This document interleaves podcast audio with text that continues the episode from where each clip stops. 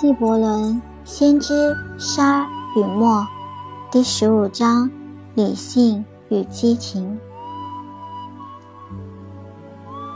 女祭司又开口说：“请给我们讲讲理性与激情。”他答道：“你的灵魂藏是战场，你的理性与判断在那里向你的激情与欲念开战。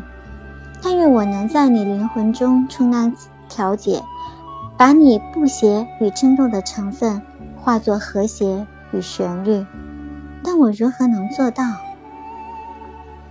除非你自己也能充当调解。不过如此，还要爱你所有的成分。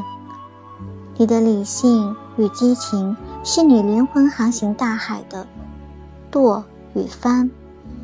倘若你的帆或舵出了毛病，你只能颠簸摇曳，随波逐流，或者只好停在海中。因为理性独自控制乃是限制的力量，而激情若无看管，便是自焚的火焰。因为让你的灵魂把理性升到激情的高度，让它歌唱；让你的灵魂用理性引导你的激情。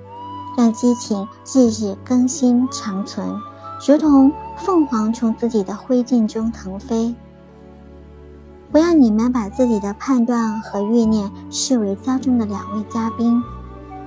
你当然不会厚此薄彼，因为偏心任何一位，定会失去两位的友爱信任。在山里，当你坐在清凉的白杨树荫下，分享着。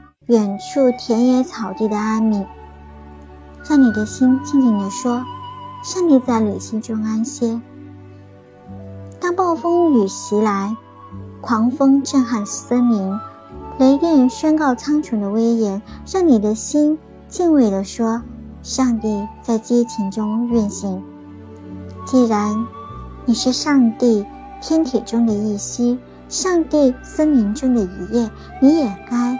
在理性中安息，在激情中运行。